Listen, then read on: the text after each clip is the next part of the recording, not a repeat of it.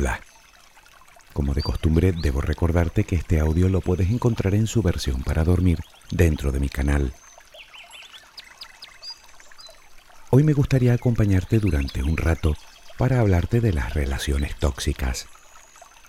¿Has oído hablar de ellas, verdad? Eh, supongo que sí. Bueno, empecemos por el principio.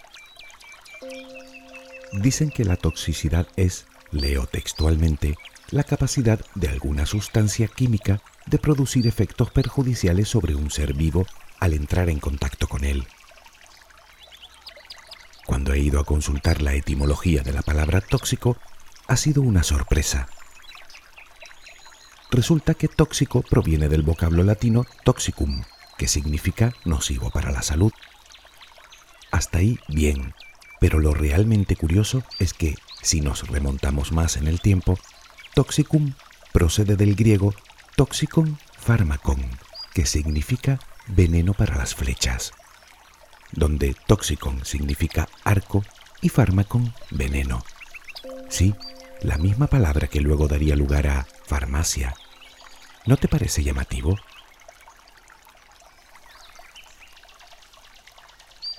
Piensa en algo tóxico para el ser humano. No te será difícil. Cianuro, mercurio, veneno de algún animal o de alguna planta.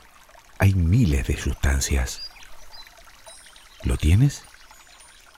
Obviamente cada uno de ellos produce en nuestro cuerpo distintas reacciones que no vamos a detallar ahora, pero coincidirás conmigo con que todas muy desagradables.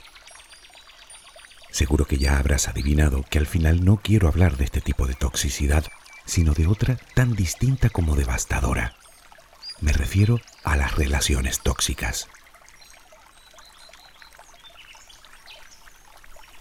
El tema es casi inabarcable, habida cuenta de que no existen dos relaciones idénticas como no existen dos personas completamente iguales. La casuística es infinita. Sin embargo, creo que todos sabemos básicamente lo que es una relación tóxica. ¿O no? ¿Te has visto alguna vez dentro de una? ¿La estás viviendo ahora mismo? Te lo preguntaré de otra manera. ¿Existe alguien en tu entorno que te impide desarrollar tu potencial y que constantemente te hace sentir mal? ¿Sufres el sarcasmo, la burla, la manipulación por parte de esa persona? ¿Te da miedo o te preocupa decir lo que piensas abiertamente? ¿Te sientes cohibido o cohibida con ella? ¿Sientes que con ella desaparecen tu autoestima, tu seguridad y tu capacidad de decidir? Seguro que si esa persona existe en tu vida, no te hará falta pensar demasiado para que te venga espontáneamente a la cabeza. Y no ahora. Me temo que siempre.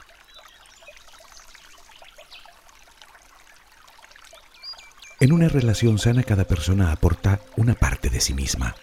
Cada persona contribuye al crecimiento del otro. En ella tiene que primar el respeto, la confianza y la tolerancia.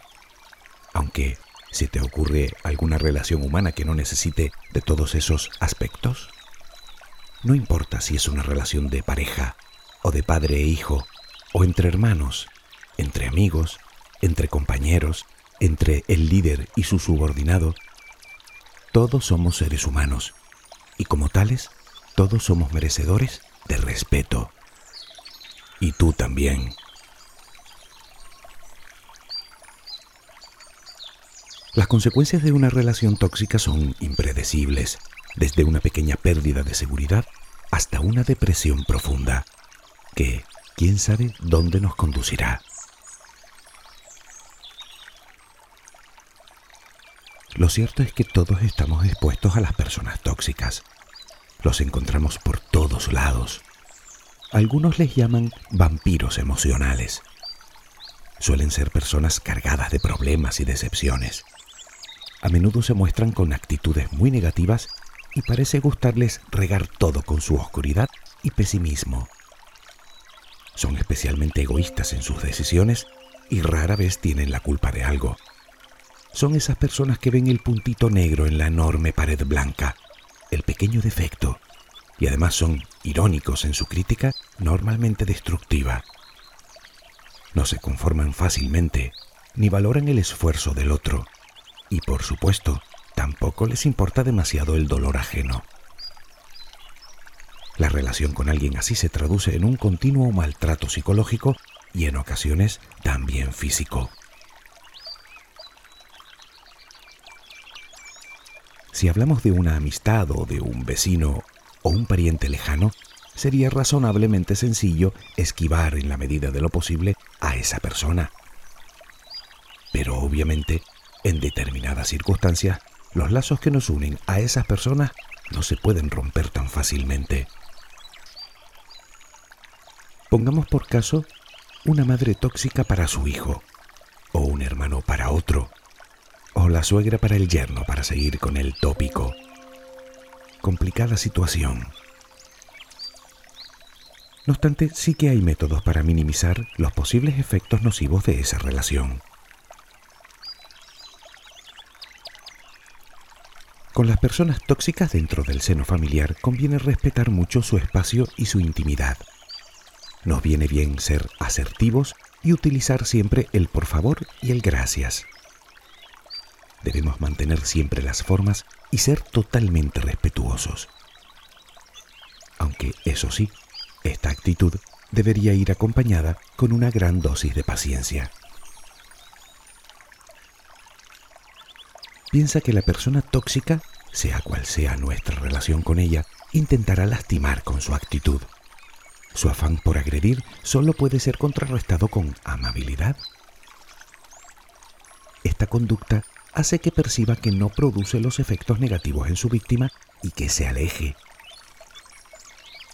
¿Te acuerdas del refrán que dice, hiere quien puede, no quien quiere? Recuerda, frente a ellos, buena actitud y energía positiva. Naturalmente el objetivo no es evitar físicamente la familia o a un familiar concreto, sino trascenderlo y para eso hay que aprender a poner distancia emocional, a relacionarte con ella sin que llegue a afectarte demasiado. Lógicamente llegar hasta ahí no es una circunstancia que ocurra de la noche a la mañana. Es necesario un proceso consciente de querer sentirnos libres de apegos y cargas que llevamos a nuestras espaldas.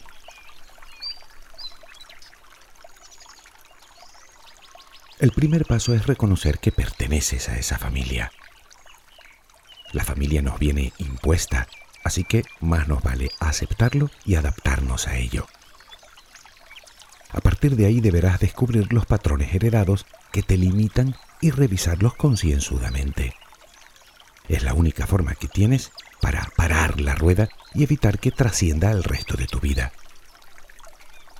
Dicho de otra manera, si no sabes bien lo que quieres, aprende al menos lo que no quieres. Inmediatamente después trabaja para sanar tus heridas, o nada de lo anterior habrá servido.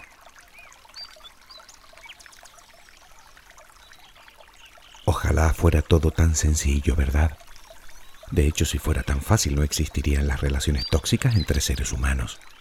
Sin embargo, debemos tener siempre presente que las cadenas están en nuestra cabeza, no en nuestros pies.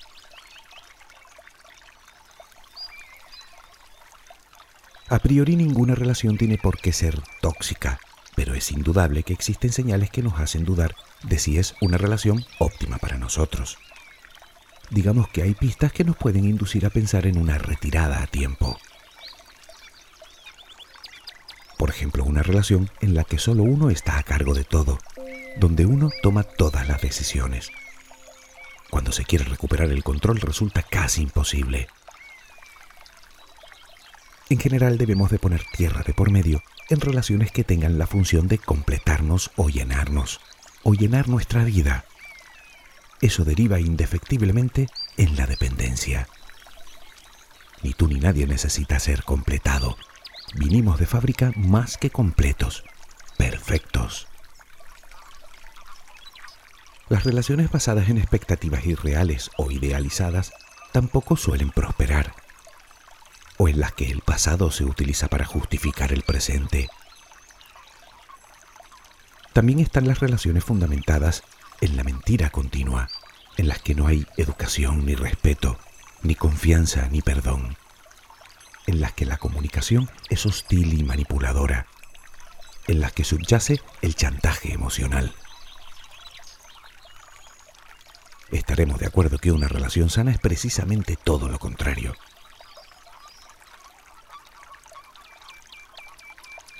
Podemos poner todas las excusas que queramos para justificar una relación que nos hace mal, pero lo importante es entender que no tenemos que quedarnos en este tipo de relación y que volveremos a estar bien cuando la terminemos. Además recuerda que una excusa no es exactamente lo mismo que una razón.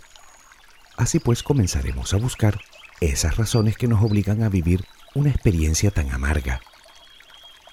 Se me ocurren muy pocas. ¿A ti? Debemos establecer de forma bien definida lo que queremos de una relación e identificar los motivos por los que esta relación no debe seguir. Y es crucial también preguntarse a quién más afecta esta relación. Tal vez no seamos los únicos que nos vemos intoxicados. Insisto, las cadenas están en la cabeza, no en los pies. Una vez que logramos romper la relación, nos queda aprender bien la lección. Solo así conseguiremos superar el trance que la mayoría de las veces no es trago de buen gusto. Los psicólogos coinciden en lo que serían los primeros pasos para recuperar el terreno perdido, como por ejemplo la imperiosa necesidad de reforzar la autoestima. Pero también buscar ayuda, tomar las riendas de nuestra propia vida y hacerse responsable de uno mismo. El ejercicio físico, los mimos, rodearte de amistades beneficiosas, evitar caer en las tentaciones tales como el alcohol. Para solucionar un problema no es necesario crearnos otro igual o peor. Existen terapias concretas que nos ayudarían en la ardua tarea. Por supuesto, evitar todo contacto con esa persona, incluidas las redes sociales, es una estrategia que hay que tomar en serio si se decide poner fin a una relación. Si es posible, mejor ni hablar de ello. Obviamente cada relación es un mundo, y tan solo quien la sufre conoce los entresijos que le han llevado a resignarse ante el dolor que siente. ¿O no? El dilema es que solo esa persona es quien puede, en última instancia, tomar una decisión al respecto. Y todos sabemos lo complicado que resulta a veces tomar decisiones trascendentales en nuestra vida. Sin embargo, en algún momento habrá que poner límite al dolor, ¿no te parece? Visualiza la última página del último libro que te has leído si quieres. Mira el punto final. ¿Lo ves? Imagina ahora que crece hasta el tamaño de Francia. Por último, sitúate justo en medio de él. ¿Qué ves? Todo negro, ¿verdad? La pregunta es, ¿el punto es muy grande o yo me veo muy pequeño? Solo creciendo interiormente podremos ver que se trata de ese punto y final de una historia que no querremos volver a leer. Solo dentro de nosotros encontraremos los motivos que nos impulsan a buscar relaciones tóxicas. No es mala suerte, ni falta de vista, y tampoco te lo mereces. Las razones son más profundas. Tal vez, buscándolas en nuestro interior, encontremos el antídoto al veneno ajeno.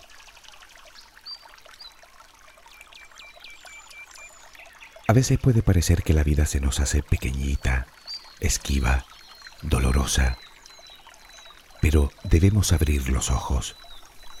La vida es tan grande y maravillosa como lo era antes de entablar esa relación. Cuando dejamos entrar la luz en nuestros corazones, entendemos que somos seres emocionales con el derecho inalienable a la libertad física y mental, que desde el rey al mendigo todos somos hijos de la creación, que todos estamos legitimados para buscar la sana felicidad allá donde la vida nos la brinde, que somos las dos mitades de la naranja, seres únicos y especiales, completos y perfectos, que cada uno de nosotros llevamos dentro todo el amor necesario para mover el universo, y que por cierto, no importa la historia que te cuenten, el amor no duele. No seré yo quien te diga lo que debes hacer llegado el caso.